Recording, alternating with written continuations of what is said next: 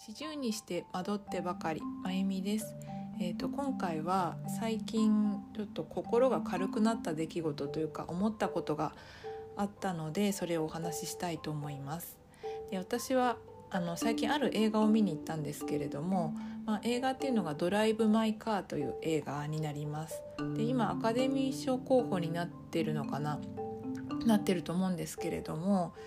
もともと去年の夏ぐらいに公開されている映画かと思うんですがその時見に行った人に、まあ、長い映画だよとかちょっとよく分からなかったっていう感想を聞いていてで私普段全然映画を見に行くタイプではないので全然行くつもりなかったんですけれどもあのその映画の話にあるその映画の話にこうある人となった時に私はそばで聞いてただけなんですけれどもあの映画わからないよねわからなかったでしょみたいなわかでもあのすごくいい映画だよで分からなくてもいいんだよっていうふうに言われたんですね。で分かったつもりになるよりも分からないっていうふうに感じることの方が大事だっていうふうに言われてその時にあそうかっていうふうに思ったんですね。あ分からなくてもいいんだっていうふうに思ってでまあ今話題にもなってるしと思って見に行ってみました。で映画の感想なんですけれども、まあ、私映画全然、あのー、見ないのであの私のこうあなんていうんですか映画体験っていうのはあまりないんですけれども映画自体の感想をちょっと言うとなんかもう多分ものすごく期待値を下げて、まあ、すごい失礼なんですけれども期待値下げて覚悟して見に行ったせいもあると思うんですけれども実際に見てみて私は結構好きな感じの映画でした。あの好きな世界観っていうんですかね。好きで飽きずに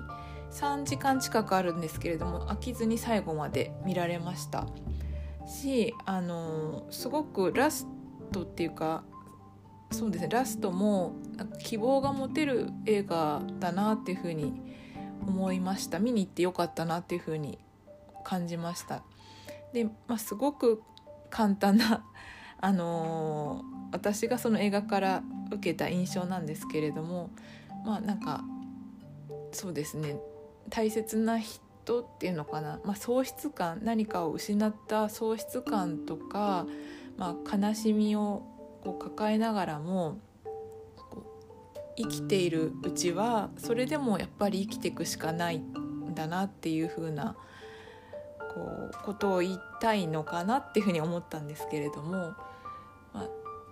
誰かが亡くなると悲しい意味を感じるのは死んだ人じゃなくて、まあ、残された人の方が悲しいいですよね。で残された人が残されたものがどうやってそれでも悲しいけれど悲しくて辛いけれどもこうその人のその先の人生を歩んでいくのかっていう話なんじゃないかなっていうふうに私は感じました。うん、とっても私は